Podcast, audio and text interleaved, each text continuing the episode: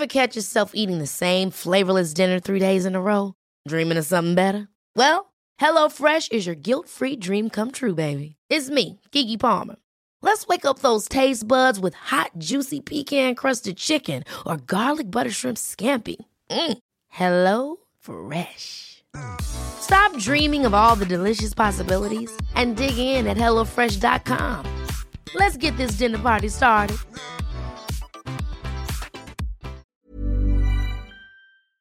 Se van acercando las vacaciones y si tienes un bebé en casa, seguro que te preocupa cómo organizar sus comidas durante los viajes, los días de playa o las salidas a la montaña.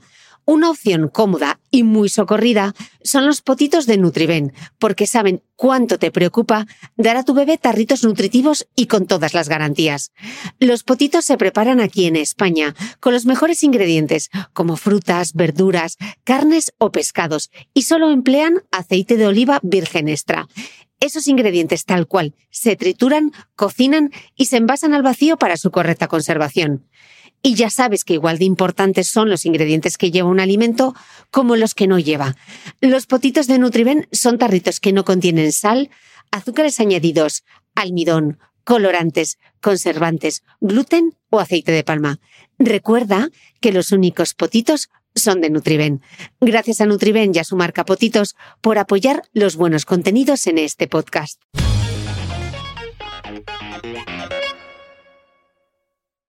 Desde 2018 en el podcast de Cristina Mitre hemos hecho visibles y comprensibles los secretos del cerebro, las claves de la felicidad y el bienestar, la depresión y la ansiedad, la microbiota como llave de la salud o el ejercicio físico como polipíldora. Desde este espacio semanal intentamos convertir complejos conceptos científicos en información accesible para todos los públicos con la ayuda de los mejores expertos.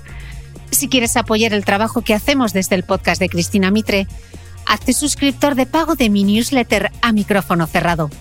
No solo impulsarás la continuidad de este proyecto, además, recibirás contenido exclusivo, como los apuntes del podcast de Cristina Mitre, un resumen en PDF con todo lo esencial de cada episodio, y accederás a dos encuentros mensuales solo para suscriptores uno conmigo y otro con un invitado del podcast en los que tú podrás hacer las preguntas.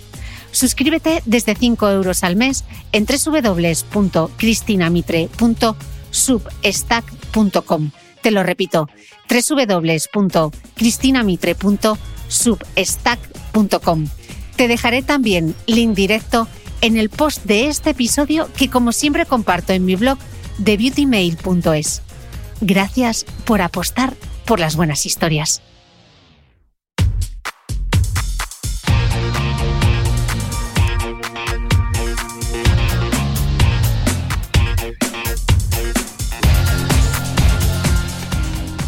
Hola, soy Cristina Mitre, periodista y autora del blog de Beauty Mail.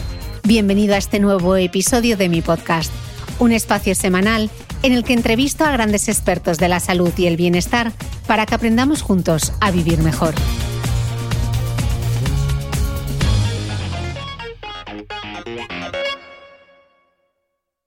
Bienvenido, doctor Álvaro González Cantero. Vamos a hacer un súper directo que luego vamos a intentar reconvertir a podcast si la tecnología nos lo permite, pero no os preocupéis que este directo va a quedar aquí grabado porque vamos a hacer un temazo que es la psoriasis, que todavía no había abordado este tema dentro del podcast, aunque sí ha habido dermatólogos como el doctor Pedro Jaén que nos estuvo hablando sobre la psoriasis, así que el doctor eh, Álvaro González Cantero, que es un gran experto en psoriasis, nos va a resolver todas las dudas y todos los mitos alrededor de esta enfermedad. Así que, doctor González Cantero, bienvenido al podcast, directo, Instagram y todo. Bueno, muchísimas gracias, Cristina. Es un placer estar aquí. Gracias por, por compartir sobre esta patología que, por lo que puedes ver en los comentarios del, cartel que pusiste, la gente tiene muchísimo interés y, y aquí estoy deseando compartir. Venga, pues allá vamos. Para empezar por lo más básico, ¿qué es y por qué se produce la psoriasis? Y para quien no sepa exactamente qué es, ¿cómo se identifica en la piel? Genial. Bueno, la psoriasis, yo siempre digo en la consulta a los pacientes que es una patología súper frecuente y, es una patología que se produce realmente una patología de las defensas. Las defensas del cuerpo, la que yo le digo a los pacientes, las que deberían de defendernos de bacterias o de virus en estado natural, pues se alteran, se alteran por una causa que está en, su, en sus genes, por así decirlo, y eh, se vuelven un poco locas y en vez de atacar a bacterias o a virus, atacan a la propia piel y generan inflamación en la piel del cuerpo. Entonces esto se manifiesta eh, con unas lesiones que suelen ser rojas y descamativas, es decir, tienen rojo de la inflamación y luego un poquito de escama, de escama, blanca. Y sí que es verdad que para poder identificarla hay una serie de localizaciones que son las más frecuentes. Puede aparecer en todo el cuerpo, pero lo más frecuente, fundamental, es los codos, las rodillas, el ombligo es muy frecuente. De hecho, cuando tenemos dudas sobre si diagnosticar o no, yo me voy al ombligo, me voy a la zona lumbar y hay que ir a verlo porque muchas veces le dice al paciente, oye, tienes en la parte del... te dice que no y luego sí que la tiene. Entonces, ombligo, lumbar, la oreja es muy frecuente, el cuero cabelludo, las uñas, estas son las zonas eh, principales donde se manifiesta eh, en la piel, aunque puede afectar a todo el cuerpo, como he dicho. Mm, ¿Y cuáles son los síntomas? ¿Duele? ¿Pica? Sí, hace muchos años se pensaba que la, psoriasis no picaba y así venían los libros de texto, pero bueno, hoy en día sí que sabemos que pica y, puede picar bastante en muchos pacientes y es uno de los síntomas fundamentales. Es decir, aunque al paciente, digamos, le limpiemos la piel y le quitemos las lesiones, yo siempre les pregunto, bueno, ¿esto te pica? Y esto es muy importante a la hora incluso de cambiar el tratamiento porque esto puede hacer que, la persona no duerma por la noche o, o que esté bastante mal. Por lo tanto, el picor es un síntoma muy, muy importante y a veces también nos dicen los pacientes que no les pica, pero sí que tienen como una especie de de dolor cutáneo. Cuando el paciente viene desesperado y dice, doctor, es que me duele la piel, no puedo más. Entonces sí que es verdad que a veces duele y pica. Mm. ¿Y aparece a cualquier edad, Álvaro? Sí, la psoriasis puede aparecer a cualquier edad, desde tenemos niños con psoriasis, por, por suerte no es muy frecuente en los niños, y luego también puede aparecer eh, en, la, en la vejez, pero la media de edad, es decir, donde se suele, suele ser menos de 40 años, gente de menos de 40 años, y la media es en torno a los 28 años. Y esto también es muy importante porque a una edad eh, fundamental en, la vida de las personas cuando están haciendo, pues, eh, están desarrollando la vida, en los trabajos, en, a veces, pues, matrimonio, etcétera. Y por lo tanto es una, una, época muy importante cuando la gente es joven y de repente está llena el cuerpo de lesiones rojas, blanquecinas, que alteran mucho la personalidad de las personas. Mm. ¿Y cuáles son las causas? Porque estábamos diciendo que es una enfermedad del sistema inmune, eh, inflamatoria. ¿Tiene una causa genética? Sí, mira, la psoriasis es una patología, siempre decimos en las charlas cuando vamos por ahí, compleja, es una patología bastante compleja.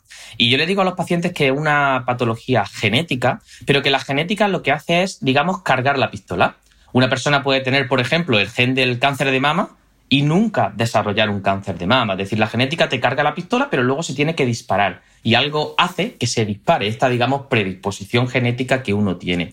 La psoriasis hoy en día sabemos que sobre esta carga genética que no suele ser siempre de padre a hijo. Es decir, muchas veces hay, es más compleja. Suele haber un tío, un, tataratío, un abuelo, así. Es, bastante difícil. De hecho, no recomendamos a los pacientes que, por supuesto, que no tengan hijos, cosas de estas, por, por el tema de la psoriasis, porque luego es bastante complejo. Pero sobre esta carga genética sí que hay una serie de factores del ambiente que lo que hacen es modularla, es decir, que la disparen. Uno de ellos, por ejemplo, son las afectaciones emocionales. Es muy frecuente cuando yo estaba en la urgencia, por ejemplo, y ahora en la consulta, que a raíz de un fallecimiento de un familiar o de algo emocionalmente importante, sí que se dispara esta pistola, como decimos, y aparezcan lesiones en el cuerpo. Por lo tanto, el, estrés emocional sí que es un, digamos, un factor importante para el desarrollo de psoriasis. Se sabe también, por ejemplo, el tabaco, ciertos medicamentos y luego eh, algunos virus, algún catarro. Este es muy frecuente también que la gente tenga un catarro y se desarrolle psoriasis. Y luego muchos factores que todavía pues por desgracia no conocemos, pero que deben de estar ahí porque nos viene gente con brotes de psoriasis y no sabemos identificar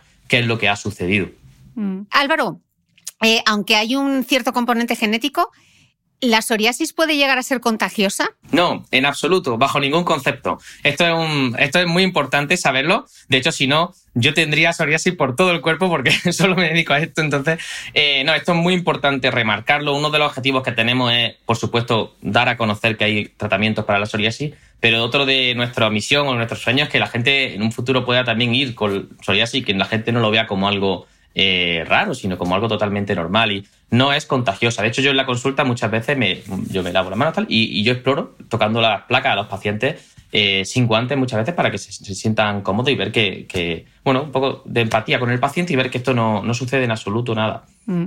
Eh, estamos hablando todo el rato en general de la psoriasis, psoriasis, psoriasis, pero yo sé que existen distintos tipos de psoriasis y estaría muy bien si pudiésemos repasarlos. Sí, Yo eh, también me gusta mucho comentar que la psoriasis se piensa o se pensaba que era una patología y realmente es como un grupo de enfermedades. Podría ser como una especie de capítulo de un libro eh, o como una especie de, armario en el que hay muchos cajones. Hay un primer cajón que sería, si lo abres, está ahí la psoriasis crónica en placas, que es la más típica, la, la, que afecta a la mayoría de los pacientes, estas placas que se ven en los codos, en las rodillas, que tiende a ser crónica, que es la más frecuente y por eso la mayoría de los fármacos que existen se han desarrollado para este subtipo eh, de psoriasis. Luego hay otro, otro cajón, otro tipo de psoriasis, que sería la psoriasis en gota. Esta es más típica que aparezca en la juventud, eh, a raíz, por ejemplo, de un, de un catarro. Eh, el caso tipo, cuando yo pongo exámenes en la universidad, suele ser una, una, chica, chica joven, que tiene un catarro y a raíz de ese catarro da un brote de psoriasis en gota. Son pequeñas plaquitas por todo el cuerpo.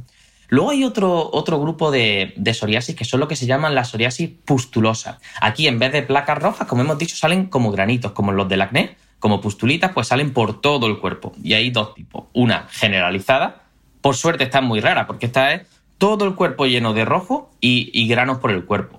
¿Vale? Y esto incluso es, grave, la gente va al hospital y hay que eh, ingresarlo, incluso en algunas ocasiones. Y luego, esta por suerte no es tan frecuente, pero sí que hay una que es la psoriasis pustulosa palmoplantar, en las palmas de las manos y en las plantas de los pies. Esta afecta a la calidad de vida de las personas, no te puedes ni imaginar cómo. Si yo tengo que pensar ahora mismo en los pacientes que tengo yo que peor estén, son los que tienen psoriasis eh, palmoplantar con pustulita en, las palmas y en las plantas. Está muy relacionada con el tabaco y se está ahora mismo también avanzando mucho en los tratamientos para, este tipo de, psoriasis que afecta mucho a las personas. Luego también ya hay localizaciones especiales, como por ejemplo la uña, que también la gente le afecta mucho porque no solo por, por el aspecto, sino también porque suele doler, se engruesan y este es otro subtipo. Un poco esto es así lo que, lo que existe. De acuerdo. ¿Y cómo se diagnostica? Porque estabas diciendo que a veces cuando tenéis dudas miráis incluso el ombligo. ¿Es solamente ojo clínico o hay una serie de batería de pruebas para saber si tienes o no psoriasis?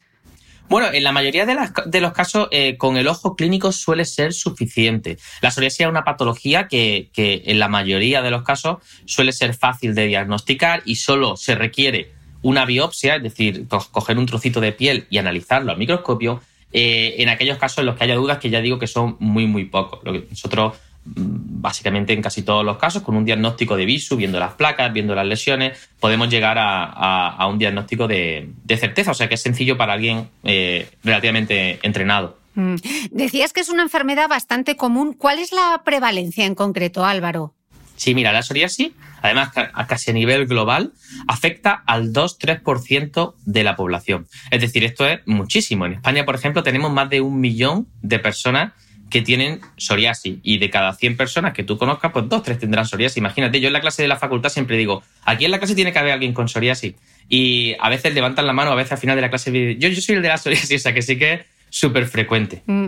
Leía en el libro Una piel para toda la vida del doctor Pedro Jaén que el 25% de los pacientes eh, que tienen psoriasis no reciben ningún tipo de tratamiento y la mayoría de ellos relata haber sufrido un gran retraso en el diagnóstico, un factor que por otro lado ha agravado su patología, su calidad de vida y el estado general de su piel. Y me pregunto por qué, Álvaro. Sí, bueno, el, retraso en el diagnóstico y, la falta de tratamiento es algo Em, que, es bastante generalizado y que es una realidad. ¿no?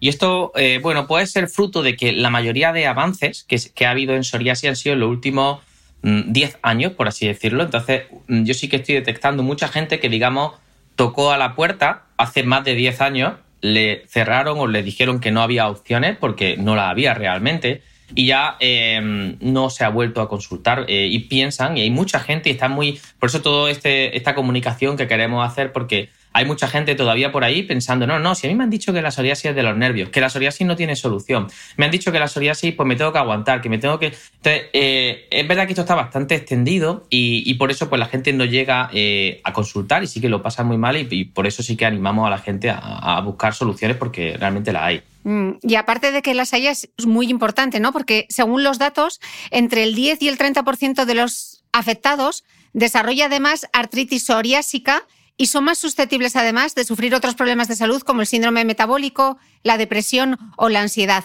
Eh, vamos a ir por partes, Álvaro. ¿Cómo puedo saber si tengo artritis psoriásica? Y explícanos qué es. Sí, efectivamente, la psoriasis no solo es la psoriasis, sino también la mochila que te dan, como el primer día de cole, ¿no? Pues cuando tienes psoriasis te dan una mochilita que lleva ahí eh, bastante más cosas, ¿no? Y una de ellas es la artritis psoriásica. Yo, de cada 100 pacientes con psoriasis, 20 desarrollan eh, artritis, ¿no? Y esto al final lo que es que, como he comentado antes, se inflama la piel, pues igual que se inflama la piel, se pueden inflamar las articulaciones, ¿vale? Entonces, ¿esto cómo se manifiesta? Se manifiesta con dolor e inflamación en estas eh, articulaciones. Este dolor y esta inflamación, claro, que esto es muy frecuente. Cuando yo le pregunto a los pacientes, ¿te duele algo? Claro, me duele la espalda, me duele tal. Entonces, esto es una pregunta completa, eh, complicada. ¿Cómo esto lo podemos detectar? ¿Cómo es el típico dolor eh, y la manifestación de la artritis psoriásica? Pues bien, es un dolor que a diferencia del dolor normal de espalda que da al final del día o cuando uno ya ha estado trabajando, este es un dolor que suele ser en la mayoría matutino, es decir, por la mañana, eh, y sin haber realizado actividad. Suele despertar a veces a los pacientes o incluso en los primeros eh, minutos del día, ahora, y luego mejora con la actividad, que es la diferencia que tiene. Es un dolor que da en reposo, a diferencia del dolor mecánico de coger caja o, de, haber hecho alguna actividad. Eh, y se suele manifestar con inflamación de la articulación y lo más típico, hay varias. Una es, por ejemplo, un dolor en el talón por la mañana que te impide una deambulación, que esto se llama entesitis. Luego también puede ser eh, dolor e inflamación en los dedos de las manos y se hincha el dedo y se pone como una salchicha. De hecho, en los libros de medicina se llama dedo en salchicha. Eh, luego también un dolor lumbar bajo en la zona de los glúteos, que puede ser em, alternante y también es otro de los tipos. Entonces, en definitiva, yo siempre digo a los pacientes, bueno, si tú tuvieses, esto había un, reumatólogo que era bastante mayor ya, eh, americano, que al final decía, mira, yo le digo a los pacientes, si tú tienes un dolor que te hace consultar a un médico y tienes psoriasis, tienes que darte un poquito de más prisa porque, eh, bueno, esto se puede cortar pronto. Un poco esa es la, la idea, saber qué puede afectar a la articulación. Mm, vamos, me imagino que tendréis como una especie de algoritmo, ¿no?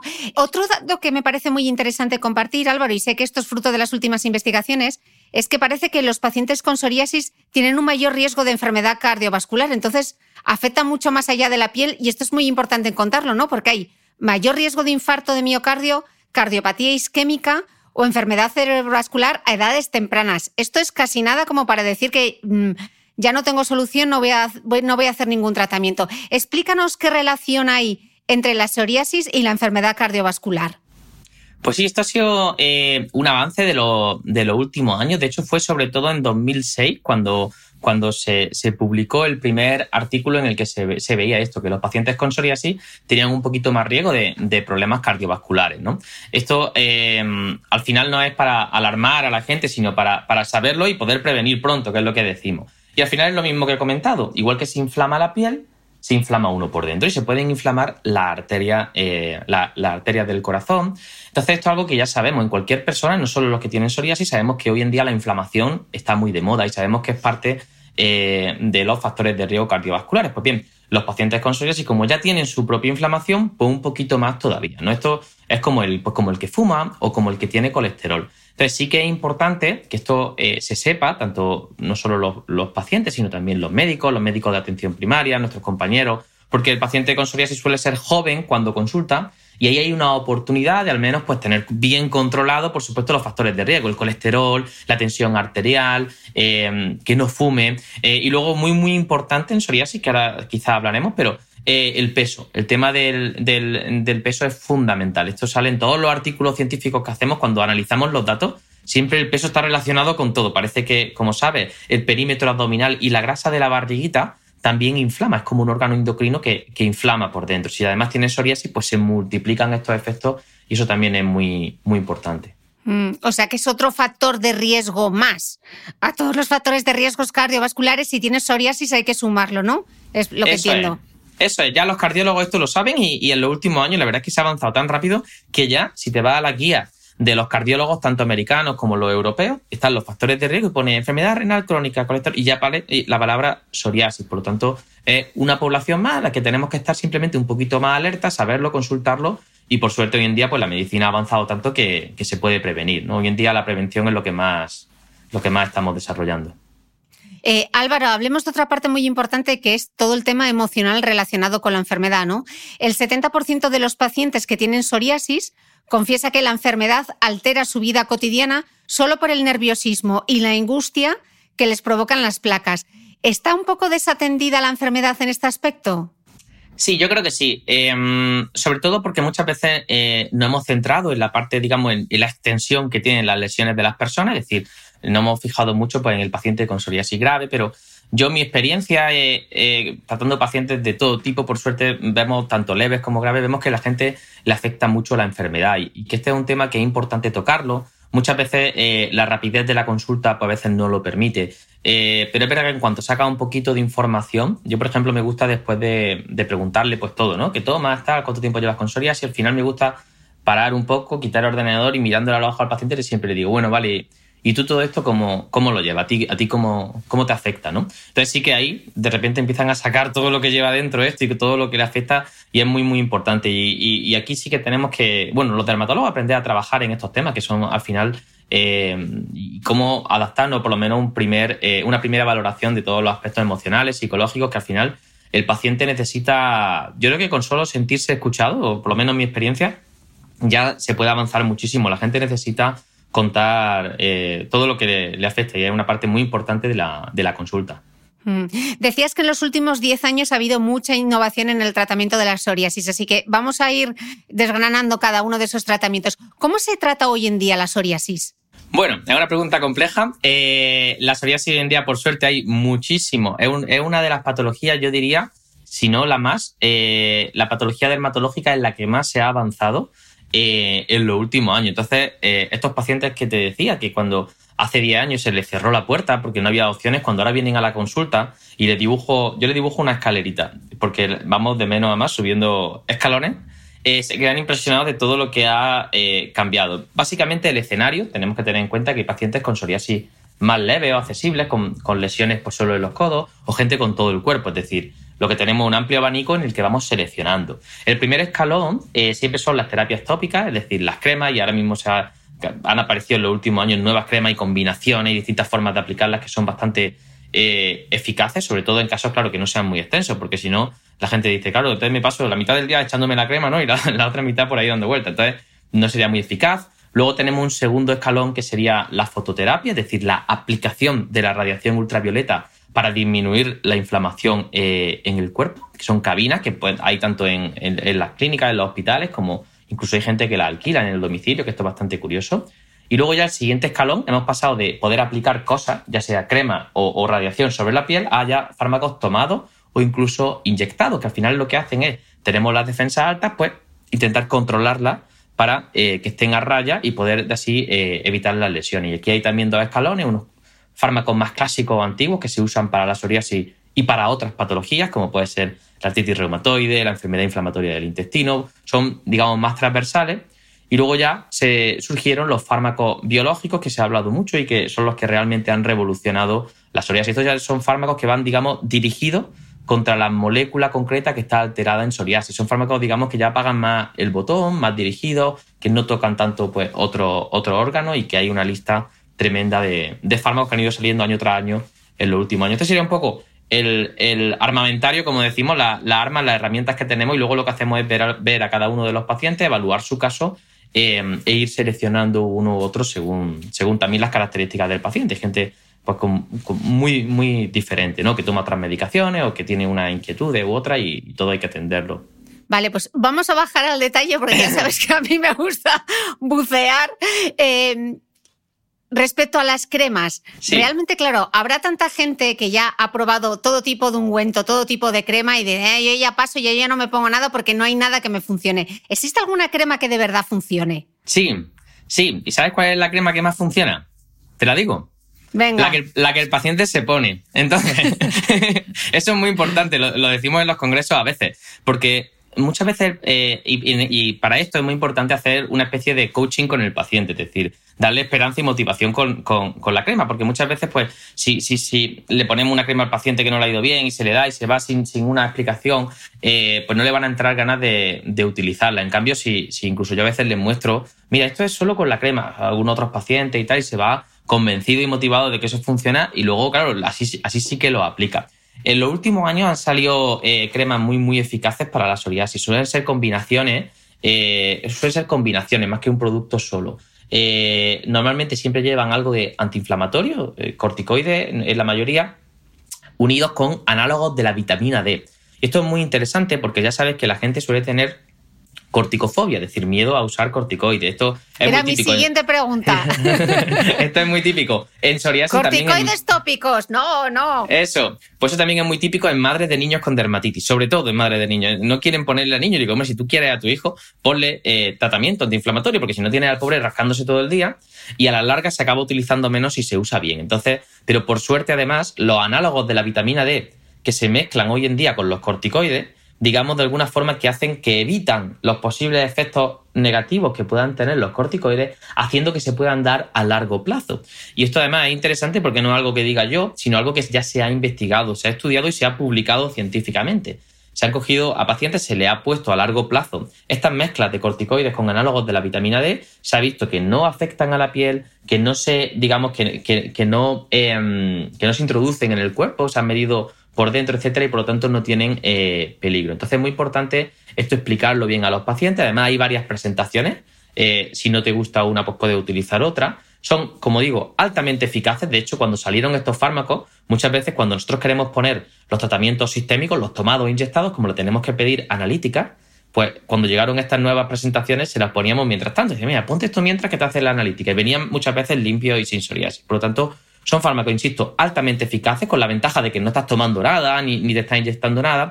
Y sí que es verdad que es muy importante explicar en la consulta el cómo administrarlo. Muchas veces los pacientes, lo que es muy típico, y yo ahora esta tarde cuando me siente en la consulta vendrán muchos diciendo lo siguiente, me he puesto las cremas, pero sí, me funcionan en un momento, pero luego cuando las dejo me vuelve a salir psoriasis, ¿no? Entonces, aquí lo que solemos explicar es que la psoriasis, cuando nosotros la tratamos, las placas, digamos, las células de la psoriasis, digamos que no se van del todo, sino que se quedan ahí, pero dormiditas. Esto es un poco lo que eh, explicamos también en los congresos. Eso, es, se quedan ahí, son unas células que las explicamos ayer en Sevilla, estábamos explicando esto, las células T residentes de memoria. Entonces, que se quedan ahí, pero dormiditas. Entonces, es muy importante, según cuál de las cremas, pero darlo bien en el tiempo, con la pauta que diga el médico, pero que a veces es un mes entero a diario, si es poquito, es fácil de. Yo le digo a los pacientes que lo pongan al lado del cepillo de dientes y le digo, ¿tú te lavas los dientes? Sí, pues un poquito de crema después. Esto lo haces durante un mes, de tal forma que, digamos, aunque se haya ido la, la lesión, digamos, para aniquilar esas células que quieren, ¿no? Y luego muchas veces con dos o tres días en semana es suficiente para que cada vez que esas células se quieren despertar, tú las callas, las callas, las callas, así. Y tenemos un grupo de pacientes muy importante que luego no vuelven a desarrollar psoriasis, luego, porque ya digamos que las tienen bastante controladas con dos días en semana y así tienen al sistema inmune eh, controlado. Entonces, eh, Mm. como decía, las cremas sí que funcionan y muchas veces si tienen poquito, eh, es suficiente, pero hay que requiere una muy buena explicación. Pero ya digo, mucha gente viene y con la misma crema que viene se va y luego te agradecen un montón nada más que el hecho de, de la explicación y ven lo eficaz que es. O sea, que con respecto a las cremas, decir que hay como mucho pensamiento negativo eh, y hay que darle un poco la vuelta con una buena explicación en consulta. Mm, La importancia de la adherencia al tratamiento, ¿no? Eh, antes de que sigamos hablando de los fármacos, eh, Álvaro, como has mencionado el tema de la vitamina D, quería preguntarte cuál es la relación que existe entre la vitamina D y la psoriasis, porque al final la, vitamina D se sintetiza en la piel y tiene mucho que ver con la actividad del sistema inmunológico y los procesos inflamatorios. ¿Qué sabemos del papel de la vitamina D en la psoriasis? Bien, bueno, esto es una pregunta complicada, ¿eh? porque no está tan. No, no se ha respondido tanto a nivel científico y siempre verdad, tú sabes que la gran parte de la población tenemos la vitamina D baja. Eh, entonces, se sabe que se ha relacionado los niveles bajos de vitamina D con muchas patologías y una de ellas, pues con la psoriasis, se ha ido desarrollando. Lo que todavía no hemos demostrado es que al suplementar con vitamina D esto mejore, es decir, que mejore la psoriasis y tal. Entonces, nos falta como la segunda parte de esta historia. Entonces, la primera la tenemos. Es verdad que mucha gente pues dice, bueno, pues trátala. Y la gente que lo quiere, pues se trata y, y no pasa nada. Pero realmente sí que se sabe que se ha relacionado, eh, pero nos falta la evidencia de que yo, si la suplemento, eh, esto cambie o no. Que yo creo que es por donde viene ahora la mayoría de las investigaciones al respecto y por eso es tan contradictorio. Es verdad que cuando la suplementamos tampoco vemos grandes cambios. Quizá tenga más que ver como, como con una ayuda más eh, lenta y mantenida en, el sistema inmune. En cualquier caso, sí que eh, todas las posibles eh, formas de hacerla, eh, ya sea pues estando al aire libre y tomando un poquito de sol, o, pues siempre es beneficioso. De acuerdo. Eh, estábamos hablando antes de los tratamientos en forma de cremas, eh, la seguridad de los corticoides tópicos y que hay que acabar con ese mito eh, eh, que es como, no, corticoides tópicos no. Lo importante que es la adherencia al tratamiento. Hablemos ahora de los fármacos. ¿Cuáles son los fármacos que se utilizan en el tratamiento de la psoriasis? Sí, bueno, tenemos eh, distintos fármacos que se han ido desarrollando a lo largo del tiempo, ¿no? Como te decía, cuando ya pasamos a pacientes que yo le digo, mira que como no te sale, no te sale rentable darte crema por todo el cuerpo, pues ya podemos tomar o administrar para que tenga un efecto más generalizado y que además es un fármaco que te baje la inflamación interna que tiene e incluso sus consecuencias, que es lo que ahora estamos investigando, ¿no? Eh, si al tratar la psoriasis también frenamos todas las consecuencias que hemos comentado antes, como artritis, enfermedad cardiovascular, etcétera. Tenemos dos grandes grupos de fármacos. Los tratamientos más clásicos, como he dicho antes, tratamientos como puede ser el metotrexate, el acitretino, son fármacos que se han utilizado durante muchísimos años eh, y son fármacos que se siguen eh, utilizando en muchos pacientes y que eh, si los pauta un médico en, determinadas personas que estén sanas y nosotros siempre hacemos, todo dermatólogo hace una analítica previa y se estudia a los pacientes y se ve si el perfil de paciente Em, digamos que se podría beneficiar de estos fármacos clásicos como puede ser el metotrexate. Es verdad que sobre el metotrexate hay mucha, digamos, se ha comentado mucho de que sea un fármaco peligroso o que hay que ver que este es un fármaco tóxico, etcétera. Yo siempre le explico a los pacientes que es un fármaco que en dosis muy, muy altas se da para otras cosas, se da como, como un fármaco oncológico y ahí sí que puede ser incluso tóxico para el, para el cuerpo, etcétera. Y eso es cuando la gente busca en Google y se encuentra cosas del metotrexate. Pero en dosis dermatológicas suelen ser dosis bastante bajitas, que si se da en la persona eh, adecuada y con una supervisión médica, eh, bueno, es un fármaco bastante adecuado. De hecho, es un fármaco que además eh, ha mostrado beneficio a nivel cardiovascular, es decir, que hace que la gente en grandes series y como hay muchos años, llevamos muchos años utilizándolo, se ve que la gente incluso vive más porque disminuye los problemas cardiovasculares. Por lo tanto, mm. siempre hay que evitar la ¿no? hablar de forma general sobre los fármacos y tal, pero de forma individualizada, en las manos correctas, es un fármaco que es bastante útil, ¿vale? Eh, y luego, ¿me iba a decir algo? Cristina? No, te iba a preguntar, o sea, en línea a esto te iba a decir que, que, sin embargo, pese a toda esa evidencia, todavía hay a muchos pacientes a quienes les da miedo no solamente tomarlo, sino tomar esa medicación durante un tiempo prolongado. ¿Qué les dirías? Sí, pues igual, que nosotros normalmente tenemos muchos métodos y la verdad es que a nivel de investigación hemos avanzado mucho. Eh, de saber en quién se puede mantener y en quién no. Para mí eso es lo importante, la medicina individualizada. Seguramente si alguien que está escuchando le han puesto el fármaco es porque está bien puesto en esta persona, porque el médico sabe que se lo puede poner, que es útil, que es un fármaco muy, muy seguro eh, y que eh, haciendo los análisis correctos se puede mantener en el tiempo y luego muchas veces se cambia cuando llevamos un tiempo con él según la dosis que esté, o sea que tiene su indicación, su sitio y lo que hay que saber es en quién y cómo eh, ponerlo y, y qué hay que hacer para poder, eh, digamos, hacer un seguimiento adecuado del paciente. Mm. Creo que ibas a hablar de otro tratamiento farmacológico antes de que te interrumpiese. No, sí, iba a subir de escalón. iba a subir ya la, escalerita. bueno, pues si subimos la última escalerita, eh, están ahí ya lo, que hemos hablado, ¿no? Los famosos tratamientos biológicos para la psoriasis, que son los que. Explícanos qué son. ¿Qué son exactamente? Mira, son tratamientos que eh, han, como decía, revolucionado el campo de la psoriasis. Son fármacos que ya van dirigidos contra las moléculas concretas eh, que están alteradas en psoriasis. Tú sabes, sabéis que eh, nosotros en nuestro cuerpo tenemos anticuerpos, ¿no? Los anticuerpos, que estos han, estado muy de moda ahora con el COVID, con la vacuna, etcétera, ¿no? Que nosotros tenemos anticuerpos que nos protegen eh, de bacterias, de virus, etcétera, ¿no? Y los anticuerpos son así, son como una especie de tenedor que tiene dos partes con las que se une con los malos, por así decirlo. Pues bien, la biotecnología, la industria farmacéutica crea unos fármacos que son anticuerpos, como los del cuerpo, pero que en vez de, este tenedor, en vez de ir contra bacterias o contra virus, va contra las moléculas concretas que están alteradas en psoriasis. Como se ha avanzado mucho en investigación, se sabe que hay una molécula que se llama TNF, otra que se llama interleuquina tal. Y entonces estos van, los cogen y los quitan del, organismo. Y por lo tanto esto hace que, digamos, se apague la psoriasis. Hay respuestas maravillosas de los pacientes y esto ha hecho que la gente le cambie la vida de alguna forma. Y además, durante la industria farmacéutica, durante los últimos años, se volvió como loca a, investigar en psoriasis, psoriasis, sacar fármacos en psoriasis, psoriasis, y todavía salió uno detrás de otro. Para que te hagas una idea, actualmente tenemos comercializados más de, eh, son más de 10 fármacos biológicos para la psoriasis. Muchos de ellos tienen una eficacia tan tan alta que, como yo digo a los pacientes, si no te va con uno, te va con otro, pero eh, sí que son eso, altamente seguros y, y efectivos.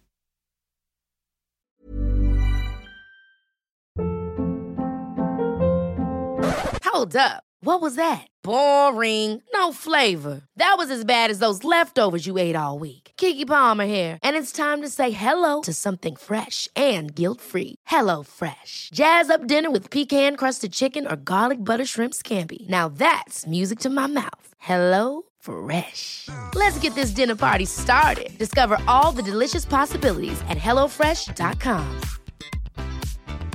Hey, it's Ryan Reynolds, and I'm here with Keith, co star of my upcoming film, If, only in theaters, May 17th. Do you want to tell people the big news? All right, I'll do it. Sign up now and you'll get unlimited for $15 a month in six months of Paramount Plus Essential Plan on us. Mintmobile.com slash switch. Upfront payment of $45 equivalent to $15 per month. Unlimited over 40 gigabytes per month. Face lower speeds. Videos at 480p. Active Mint customers by 531.24 get six months of Paramount Plus Essential Plan. Auto renews after six months. Offer ends May 31st, 2024. Separate Paramount Plus registration required. Terms and conditions apply if rated PG. ¿Sabías que los bebés son capaces de autorregularse y comer lo que necesitan? Hasta el primer año, la leche ha de ser su alimento principal, bien sea lactancia materna o artificial, y poco a poco podrán ir probando diferentes texturas y alimentos. Ahora, con buena temperatura, a todos nos gusta salir más de casa, y en verano pasamos mucho tiempo fuera, en la playa, la montaña o recorriendo el mundo.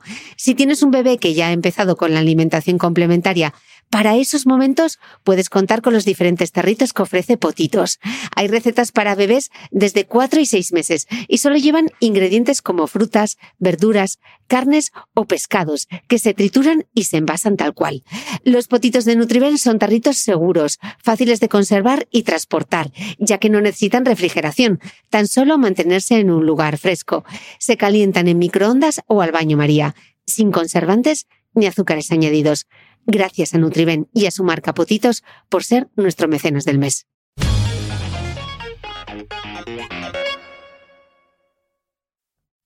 Y Álvaro, ¿quién puede acceder a estos tratamientos? ¿Son primera línea para todo el mundo o para unos casos en concreto?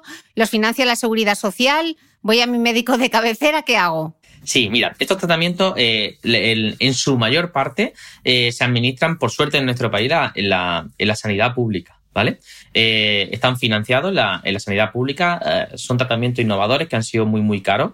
Eh, y entonces el, camino del paciente natural, luego hay miles de excepciones, luego hay sitios, luego hay, porque en España, pues en cada comunidad autónoma, incluso no, es que solo cada comunidad autónoma funcione de una forma, sino cada hospital funciona de una forma. Entonces esto es bastante complejo, pero bueno, a rasgos generales, estos, estos fármacos se dan en la sanidad pública, normalmente para pacientes con psoriasis grave, que ahora hablaremos un poco de qué significa psoriasis grave, que esto también es complejo.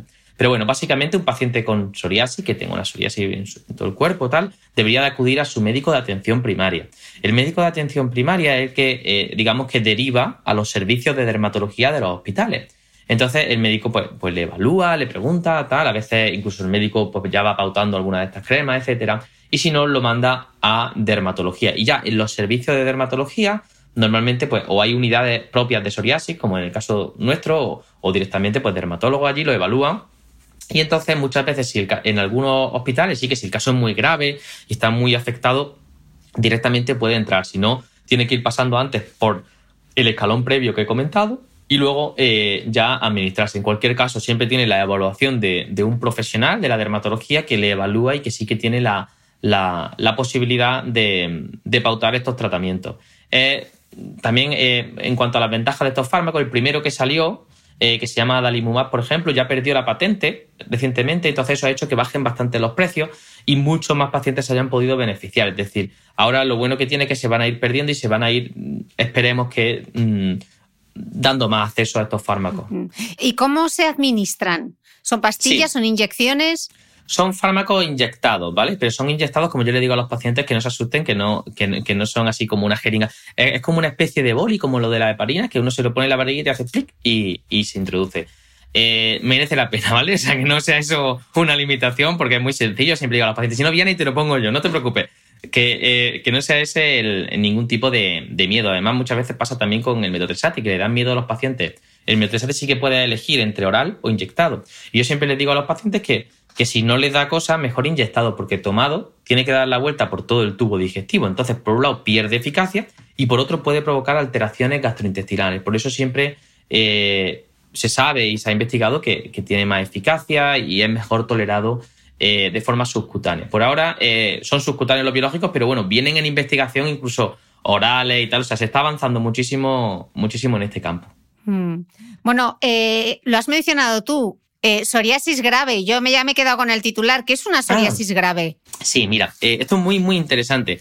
Hasta la fecha, una psoriasis grave era considerada aquella que tenía una extensión corporal de más del 10%. Y esto se medía con las palmas de las manos. Es decir, nos poníamos y, y había que medir una, dos, tres, cada palma de la mano, ¿no? Era, era un 1%, por así decirlo, y más de 10, es decir, una psoriasis que afectaba a gran parte del cuerpo. Luego, además, tenemos, tenemos en cuenta pues, si, si las placas son más gruesas o menos gruesas. Eso ha sido hasta recientemente la que el International Psoriasis Council, que es un, un, grupo de expertos a nivel internacional, que yo tengo la suerte de, de pertenecer y que ha cambiado el criterio, yo creo que para favor de los pacientes. Y ahora mismo hay tres criterios para que una psoriasis sea grave. Primer criterio sería, efectivamente, una extensión muy grande, ¿no? Eso nadie tiene duda. Segundo criterio, afectación de áreas sensibles. Es decir, si tú tienes la, imagínate, tienes solo la cara llena de psoriasis y nada más en el cuerpo y dices, anda, pues tú no eres grave. Pues no, porque tienes que relacionarte. Tú imagínate, ¿no? Hacer un directo con toda la cara roja, descamativa, cayendo, pues a lo mejor cortas la cámara. Luego, eh, gente que también que, que, tiene solamente psoriasis en el dorso de las manos. Yo, yo tengo personas que, que, que, trabajan de azafata de vuelo y que le han llegado a decir, mira, a mí no me atiendas tú, eh, porque tiene, o sea, hay cosas muy crueles eh, y solamente tenía las manos afectadas. Por lo tanto, eso también, estas áreas también son, o la, el área genital, por ejemplo, hay de, distintas localizaciones que por tenerlas ya te clasifican como psoriasis grave. Y luego un tercer punto muy interesante que es el fracaso de las terapias tópicas. Es decir, si el tratamiento tópico, si las cremas no funcionan, ya te clasifica. Entonces, si te das cuenta, es un criterio que es bastante sencillo, son tres puntos, pero ya uh -huh. incluye más a los pacientes y es más realista o más. Entonces, esto ahora mismo lo estamos intentando empezar a aplicar y utilizar en los hospitales para poder facilitar tratamientos que antes no nos dejaban, porque dicen, no, no, es que no es grave. Ahora ya decimos, no, pero es que tal, es que lo pasa mal. O sea, se está empezando un poco también a humanizar la forma en la que eh, elegimos los fármacos, que esto ha sido algo súper positivo para los pacientes. Mm, Por todo eso que decíamos del impacto emocional y en la calidad de vida de los pacientes, ¿no? Que no solamente es por la afectación, sino dónde lo tienen. Eh, Álvaro, me gustaría mencionar la parte del embarazo para saber psoriasis y embarazo, ¿cómo se maneja en este caso la enfermedad? Sí, esto es algo que la verdad es que es súper interesante, súper importante comentarlo. Mira, hace dos o tres años yo publiqué un artículo en una revista muy importante de dermatología en la que analizamos que las mujeres con psoriasis se, eh, tienen mm, menos de la mitad de embarazos que la gente de su edad de la población general que no tiene psoriasis. Entonces esto mm, nos hizo darle muchas vueltas a este tema, porque por un lado alguien puede decir, claro, como tiene el cuerpo lleno de psoriasis, pues, pues, pues no, no, no, tiene hijos, tal. Pero es que incluso había gente bajo tratamiento, es decir, que estaban limpios. Pero eh, podrían pensar eh, estas mujeres que de alguna forma el hecho de estar con un fármaco y tal, pues podría alterar algo del embarazo o lo que sea, y, y, pensar de alguna forma, bueno, ya que estoy bien, ahora no me voy a quitar el fármaco, no tal. Por lo tanto, sí que detectamos que hacía falta informar y tocar este tema de forma proactiva en la consulta. Es decir, yo ya ahora lo hago siempre y a toda mujer en edad fértil hay que preguntarle, oye, mira, tú te quedas quedar embarazado, ¿qué piensas de esto? No sé cuánto. Y, hay muchas que piensan que, que, ni, ni, lo van a hacer por todo el lío que tienen ya con la psoriasis. Por lo tanto, es algo que, que sí que hay que tocar en la consulta porque podemos evaluar o, o digamos, orientar el cómo tratamos eh, a las pacientes en función de esto. Igual que es muy importante preguntar por las lesiones en la zona genital. Esto es algo que mmm, la experiencia te dice que si no lo preguntas de forma proactiva tú, la persona no te la va a contar en una consulta de dermatología tal, pero cuando lo preguntas, sí ay, sí, pues, y ya te cuentan un poco, la ayuda en ese tema, y aparte de que mejora mucho la relación médico-paciente, porque ya tienen confianza en ti y tal, porque esto, claro, requiere calma en la consulta y escuchar a la persona, pero sí que es importante. Todos estos temas son importantes tocarlo y que, digamos, mmm, sobre todo la parte del embarazo, que, que, que puedan, digamos, tener eso fácil. Si ya es difícil hoy en día, ¿no? En la sociedad que que se pongan de acuerdo para esto, que, que, esto no suponga ningún impedimento. De acuerdo. Hablábamos antes de la vitamina D, del sol, has mencionado tomar el sol. Mi pregunta entonces es, no, también has dicho estar al aire libre, que te dé el sol. Entonces aquí ya llega la pregunta del millón, ¿es bueno tomar el sol para la psoriasis? ¿Y cuál sería en concreto la receta ideal, porque al final los dermatólogos hacéis tanta apología de la necesidad de la protección solar, entonces ¿qué hago? Tengo psoriasis, ¿me fotoprotejo? ¿No me fotoprotejo? ¿Me tiene que dar el sol? ¿No me tiene que dar el sol? ¿Cuánto para la vitamina D? Complicado. No, mira, es sencillito, ¿vale? Eh, simplemente, bueno, aparte que nos gusta la moderación en todo, eh, en la vida, ¿no? En general, no queremos pacientes encerrados en la casa sin que salgan a la calle, queremos pacientes que disfruten de la vida. Eh, y, pero las cosas, pues, con sentido común, ¿no? Un dermatólogo nunca te va a decir que a las 3 de la tarde alguien esté tumbado en la arena durante, bueno, nadie, una hora entera achicharrándose, ¿no? Sí que le recomendamos a todos los pacientes, los beneficios del sol en la psoriasis son muy fáciles, con 5 minutitos 5 o 10 minutitos es más que suficiente. Y lo que queremos es radiación ultravioleta, eh, que eh, puede estar perfectamente a las 10 de la mañana, a las 7 de la tarde, en épocas de verano sobre todo, ¿no? Eh, no es necesario estar a las horas centrales del día, que es donde la incidencia del sol, nosotros siempre lo calculamos según, digamos, la incidencia, lo, recta, entre comillas, que sea del sol. Es decir, cuando tú tienes una buena sombra, esto se mide por la sombra. Si tu sombra es un poco más larga que tú, ahí está perfecto en cuanto a la radiación solar. Y simplemente hace falta 5 o 10 minutitos. Con 5 o 10 minutitos eh, es suficiente, digamos, para obtener los beneficios a nivel eh, que se podrían considerar de psoriasis. De hecho, muchas veces yo se los pauto a mis pacientes, le pongo, le decimos helioterapia. Parece que hacemos algo más importante. helioterapia, 5 o 10 minutos, eh, dos veces al día en horas no centrales. Y con esto es, más que suficiente y sí que es beneficioso hasta para el estado de ánimo. Se ha, se ha demostrado que esto es positivo. Eh, y para muchas otras cosas, o sea que sí que es recomendable y para la vitamina D. Eh, mencionabas antes, Álvaro, el tema de la fototerapia y quizá habría que hacer una aclaración que fototerapia no es lo mismo a cabinas de rayos ultravioleta, ¿no? Que tengas psoriasis no quiere decir que te tengas que ir a una cabina de rayos UVA con psoriasis o sin psoriasis. Nadie debería ir a una cabina de rayos UVA. Eh, aquí la cuña publicitaria, pero ¿cuál es la diferencia eh, con la fototerapia. Y preguntaba alguien que está aquí en, directo con nosotros que le da miedo quemarse en la fototerapia y que se pone protección solar. Pregunta doble. Vale. Bueno, la diferencia fundamental es que eh, las cabinas suelen llevar radiación ultravioleta A, por si dice rayos UVA, y las de tratamiento son ultravioleta B, ¿vale? De B, diferente espectro de radiación y la B es la que ha demostrado más beneficio además, em, sobre todo para mí lo más importante es que están controladas eh, por un médico. Es decir, hay una persona, un profesionales que están controlando la radiación que le llega a esa persona. Eh, entonces, eh, por supuesto, no es la radiación de los solarium, por así decirlo, y no son esos los que se deben de aplicar y lo importante es el control médico. En este sentido, con respecto a la pregunta que me comenta, entiendo que la solución ante que si tú estás yendo a un tratamiento de fototerapia en un centro médico y ves que te quema, la solución no es ponerse protector, porque entonces no, hace efecto. Es comentarlo con el médico para que te baje la dosis y sigas teniendo los beneficios sin que, eh, sin que se te queme, por supuesto. Mm. Álvaro, ¿y el láser para la psoriasis funciona? Bueno, el láser se ha probado y, se ha probado en algunos subtipos de psoriasis, como puede ser la psoriasis en pliegue, y luego algunos expertos la realizan en la psoriasis de, las, de la uña, es uno de los tratamientos para la psoriasis de la uña, aunque duele un poquito. Eh, es cierto que se suele utilizar, por ejemplo, imagínate, solo tienes la uña en ningún otro sitio y, ya no, te han funcionado las cremas, pues dices, anda, me tomo un fármaco de estos tomado tal, o simplemente aplico un láser. Es verdad que los beneficios no son tan tan grandes como con los otros tratamientos y por lo tanto ha quedado un poco desplazado. Se, puede utilizar en algunos casos concretos, pero no es el tratamiento que más, más se, se utiliza a día de hoy para la psoriasis porque, claro, como son tan efectivos lo que hay, pues se tiende a utilizar más lo otro. Mm.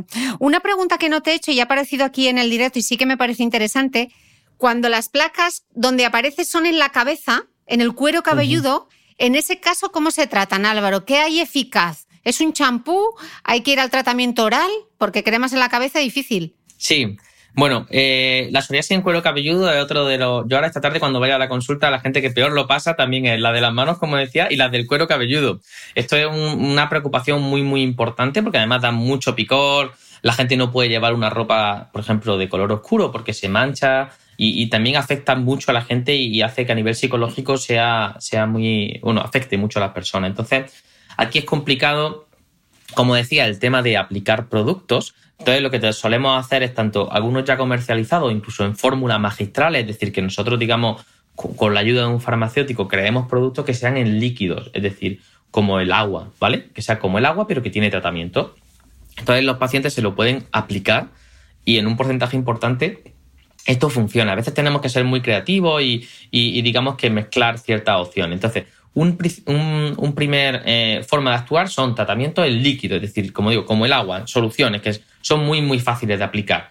El problema es cuando estas placas pueden llegar a ser muy, muy gruesas, pero muy, muy gruesas, no te pueden imaginar. Hay gente que tiene como una especie de casco puesto ahí. Entonces yo ahí, si que les digo en la consulta, le digo, mira, tú tienes ahora mismo la piel así, por mucho que yo te eche líquido, esto aquí no va a penetrar. Entonces, ahí yo actúo de dos formas. Si algo muy localizado, muchas veces la gente me viene aquí con esta parte de aquí abajo y yo me alegro cuando lo veo y digo, qué bien, qué bien. Y me dicen, ¿por qué te alegras? Y le digo, no, porque vamos a poder hacer tratamiento local. Es decir, a veces infiltramos, yo les pincho un poquito para, digamos, de poder llegar hasta, eh, hasta la parte más eh, profunda. Entonces, esto hace que se reduzca la placa y ya luego los líquidos sí que penetran y funcionan y ya todo va muy bien.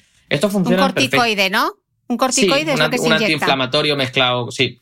Eh, y entonces eso funciona bastante bien, no hay ningún peligro porque la piel del cuero cabelludo es bastante gruesa, es decir, que funciona bastante bien y estos mejoran una barbaridad, no te puedes ni imaginar la gente lo contenta que se queda. Eh, y cuando es muy generalizado, ya sí que le explico que igual que como no podemos llegar aquí abajo, muchas veces sí que hace falta algo ya tomado o inyectado, como los fármacos que hemos tomado, eh, que una vez que yo aquí actúe por debajo, ya luego al poner el líquido y todo, y todo mejora. La suerte que tenemos, lo malo que tenemos en estas patologías dermatológicas es que se ven, lo bueno que tenemos que podemos acceder a ellas, no es como el intestino, la articulación, que no puede, podemos tocarlas, podemos trabajar sobre ellas, podemos inyectar, podemos... Entonces esas son las ventajas. Pero sí, el cuero cabelludo, hay que, digamos, a mí yo le he dado muchas vueltas a cómo tratarlo. Em, y bueno, y, así con estas opciones yo sí que creo que la mayoría de los casos se pueden resolver, aunque a veces hay que tener un poquito de paciencia. Hmm. Una pregunta que no te he hecho, Álvaro. Estábamos hablando antes de la importancia de la adherencia a los tratamientos y tanto en los fármacos como en los tratamientos biológicos, no te he preguntado durante cuánto se puede prolongar el tratamiento en el tiempo. ¿Esto es por vida o hay que ir haciéndolo por temporadas, por meses? Sí, esto la verdad es que es bastante complejo. De hecho, los que han comercializado estos fármacos en la ficha técnica no ponen una duración como por ejemplo, en los antibióticos, ¿no? Que tú dices, me tomas una vez al día durante una semana. Esto no tiene, en la ficha técnica no tiene fin, es como una, una, dosis. Entonces, ¿qué es lo que solemos hacer? Pues em, es verdad que los últimos fármacos que se han utilizado ya sí que se han retirado y en muchos pacientes no vuelve a salir psoriasis. Está, digamos, llegando más eh, al, al, núcleo ¿no? de la psoriasis. Pero con otros lo que solemos hacer es, de alguna forma, una vez que se ha limpiado el paciente, eh, intentamos bajar la dosis poco a poco. ¿no? Yo le digo a los pacientes, vamos a hacerlo para que el sistema inmune no se dé cuenta, ¿vale? Lentamente de, vamos bajando, bajando y a veces lo quitamos, ¿vale? Porque esto yo le digo también explicándolo que, la inflamación está alta, el fármaco tira para abajo, entonces si yo lo suspendo rápido va a volver a subir. La clave es soltar esta fuerza que hace el tratamiento muy poco, muy poco, muy poco y, y hacer así un poco a ver si se mantiene abajo y se ha olvidado el cuerpo que tenía psoriasis. Entonces esto lo hacemos disminuyendo la dosis, muchas veces no se retira del todo, pero sí se ponen dosis muy pequeñitas. Y en otros casos también se suspende. Esto, la genética influye un montón. La, propia genética de la persona. Es decir, hay pacientes en los que lo podemos hacer, en otros no. Se individualiza con los pacientes. Y luego la gran ventaja de la psoriasis cuando me hacen esa pregunta que tú has hecho, que es la pregunta del millón. Me ha hecho todas las preguntas de los pacientes, la verdad es que no te falta ninguna.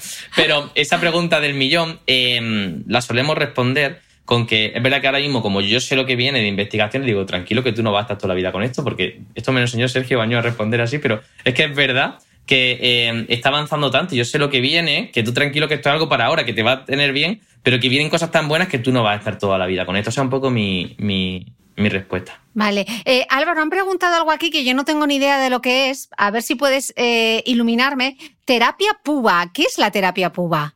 Sí, la terapia PUVA básicamente es el, eh, los rayos UVA unidos con la P de soraleno. Soraleno es una pastilla que se daba para que se da para aumentar los efectos eh, de la fototerapia. Em, entonces, esto es verdad que, que, se usaba más antes, cuando la fototerapia, digamos que tenía un protagonismo mayor, eh, y todavía se utiliza, eh, eh, pero bueno, ha quedado un poco relegado por, esta eficacia, porque se usa para psoriasis grave. Entonces, muchas veces estas psoriasis graves ya van directamente a, los tratamientos que hemos comentado. Pero bueno, no olvidemos que estos tratamientos sistémicos no todo el mundo los toma. Y, digo porque hay gente, por ejemplo, que si está recién diagnosticada, imagínate, de, un cáncer, por desgracia, lo que sea, hay que esperar un tiempo hasta que se mm. diagnostica y tal. Y sí que la, la fototerapia coge protagonismo. Normalmente solemos empezar con la, eh, con la fototerapia normal para ver si es suficiente y si no, sí que se puede eh, utilizar estas combinaciones eh, si están contraindicados los otros fármacos que hemos comentado, el escalón 3 y 4. Ok, de acuerdo. Eh, bueno, si hay una pregunta del millón, en todas las enfermedades que he tratado en este podcast, en algún momento ha salido la microbiota.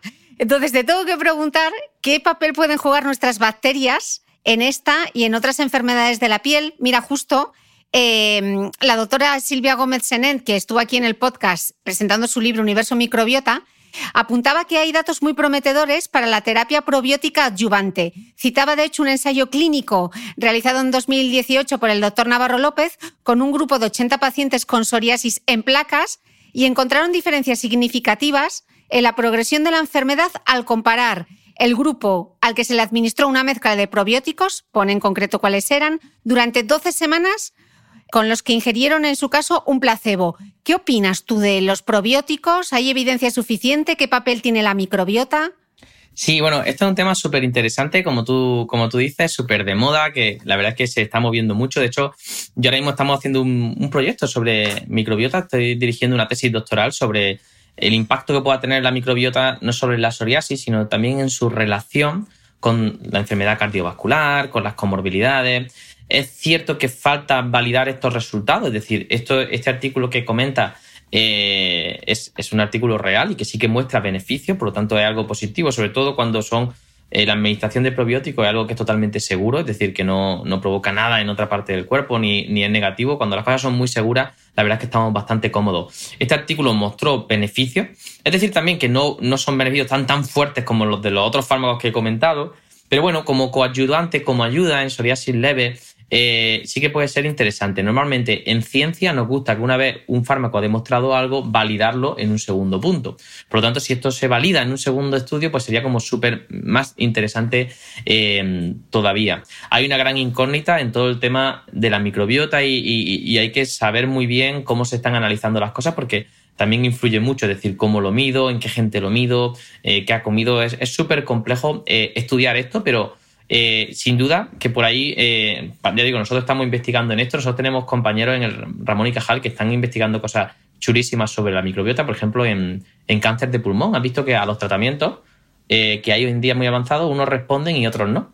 Y había diferencias en la microbiota de los que respondían y los que no. Y le han dado una beca, una beca pública española, solamente para analizar qué sucede cuando le hacen un trasplante de, de heces, que, lo hacen con, con cápsulas eh, se los dan a los que no responden. Estamos hablando de cáncer de pulmón, que si no responden, fíjate, pues le hacen para ver si al, tomar esto son capaces de, responder como los otros. Pues yo ya estoy pensando en psoriasis, imagínate si hay diferencia entre los que responden a los fármacos biológicos, por ejemplo, los que no, pues les puedes dar una ayudita con, con, esto y a lo mejor ya se hace que se facilite todo mucho. O sea, ahora mismo la ciencia está súper interesante, Cristina, o sea que sí que yo creo que por aquí hay muchas bueno, cosas. Nos, nos faltan datos entonces, ¿no? Como con la vitamina D. Está bien, es seguro, pero... No es, no, es. no es aún la panacea. Y respecto a la dieta, porque seguro que en consulta te preguntan un montón, doctor, ¿qué hago? ¿Me quito el gluten? ¿Me quito la lactosa? ¿Qué se sabe? ¿Qué medidas dietéticas ayudan? No sé si es que he hablado con todos mis pacientes, pero te saben todas las preguntas, lo del gluten, lo de tal. Eso es el día a día. Entonces, nosotros somos muy científicos, entonces es verdad que nos gusta que todo esté demostrado, porque si no es como opinión y tal, que no digo que no sea, sino que hay que demostrarlo, ¿no? Entonces, porque es verdad que la gente que investiga cosas hace unos esfuerzos tan grandes que, no vale, ¿no? Saltarse eso. Entonces, es verdad que, eh, por ejemplo, en relación con el gluten sí que se ha estudiado y no hay ninguna relación, es decir, si ahora mismo, por ejemplo, un paciente con psoriasis em, no come gluten, es como si eh, yo que no tengo psoriasis no como gluten, pues sería por gusto, pero no porque se haya demostrado que esto eh, mejore. Es decir, lo que a uno le va bien, eh, bueno, le puede ir bien a uno, pero en ciencia intentamos hacer estudios con que a la gente con psoriasis y a los que no tienen mm. psoriasis. Entonces, en este sentido, lactosa, gluten y todo esto no ha demostrado ningún beneficio. A nivel nutricional, lo que más ha demostrado beneficio en psoriasis eh, o en inflamación en general es el patrón dietético eh, mediterráneo. Que esto es verdad que parece, es, como que no mola, ¿no? Porque yo se lo digo a los pacientes y dicen, ah, bueno, vale,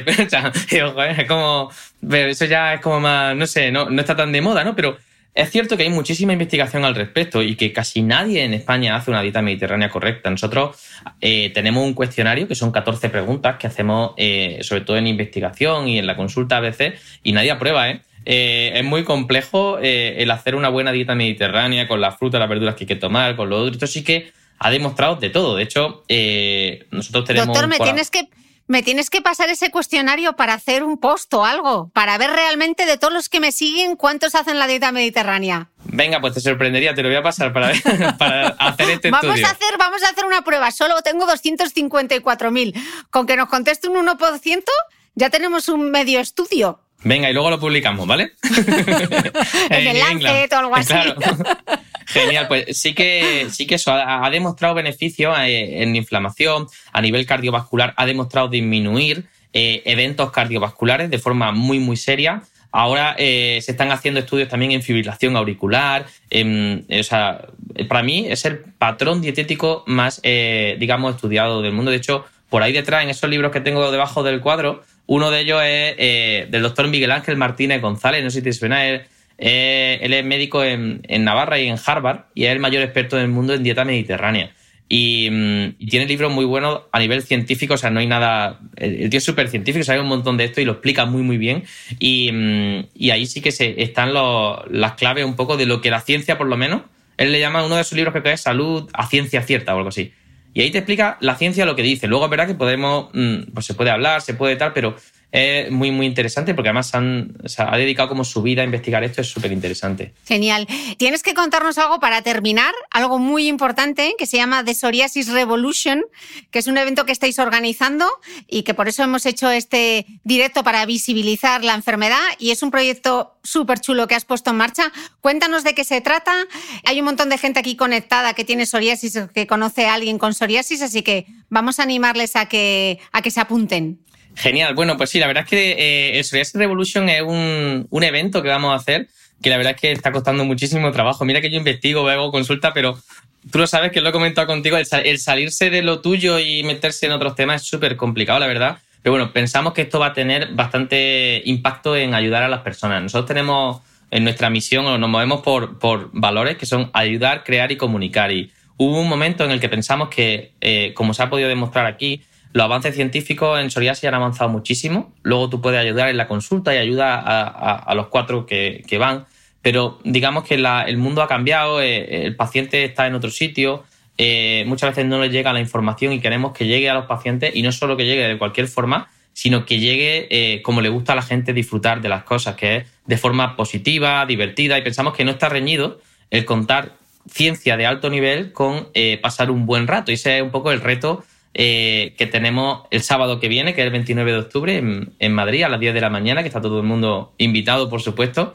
Eh, y, va a ir, de hecho, va a ir desde, desde cantantes eh, que han tenido la patología, como Manu Tenorio, pero luego también va a ir Miguel Ángel Martínez González, este experto que he dicho que, que, es muy también divulgativo, va a ir y va a hablar de dietas, el que esté interesado que se apunte también a escucharlo. Luego, mi gran jefe, el doctor Pedro Jaén, pues también nos va a contar aspectos muy interesantes de, de la psoriasis, ya digo, lo hemos hecho de forma que sobre todo queremos que sea divertida, en la que eso, mezclamos un experto de Harvard con un cantante que va a cantar y va a contar experiencias.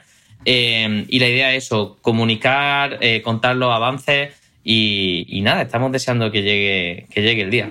Bueno, acercar la ciencia sin perder rigor, que es algo que intentamos hacer aquí en el podcast. Para sacarse las entradas o para verlo en streaming, ¿dónde podemos acceder a The Psoriasis Revolution, Álvaro? Sí, pues muy sencillo. Toda la información de esto está en, en, la web, que es www.desoriasisrevolution.com. Y ahí está toda la información del, del evento y todo lo que, lo que se necesite. Bueno, Álvaro, pues muchísimas gracias por mm, esta charla que hemos tenido sobre la psoriasis. Yo creo que no nos hemos dejado ni un no. detalle y si hay alguna duda, que nos la dejen aquí en, en comentarios. Muchísimas gracias por atenderme, por resolver todas las dudas y tumbar un montón de mitos alrededor de la psoriasis. Mucho ánimo a todos los pacientes y, como dice el doctor, la ciencia avanza y cada vez hay muchísimos más tratamientos, así que no hay que resignarse. Nada, gracias Cristina a ti. Soy fan tuyo hace muchísimos años, que lo sepas, y siempre me encanta la simpatía que transmite y la alegría. Yo cuando me agobio miro cómo peleas con tu gato y, eso me anima. Así que, gracias, gracias por, comunicar tanto. Muchas gracias a ti Álvaro y a vosotros muchísimas gracias y para los que estáis en el podcast nos escuchamos de nuevo el próximo domingo. Gracias.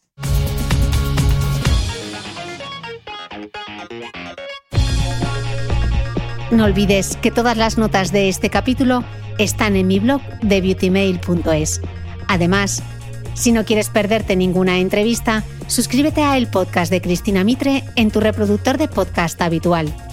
Y un último favor, si me escuchas en Apple Podcast o en Spotify, regálame una reseña, porque así ayudas a que este podcast siga creciendo. Muchas gracias y nos escuchamos de nuevo el próximo domingo.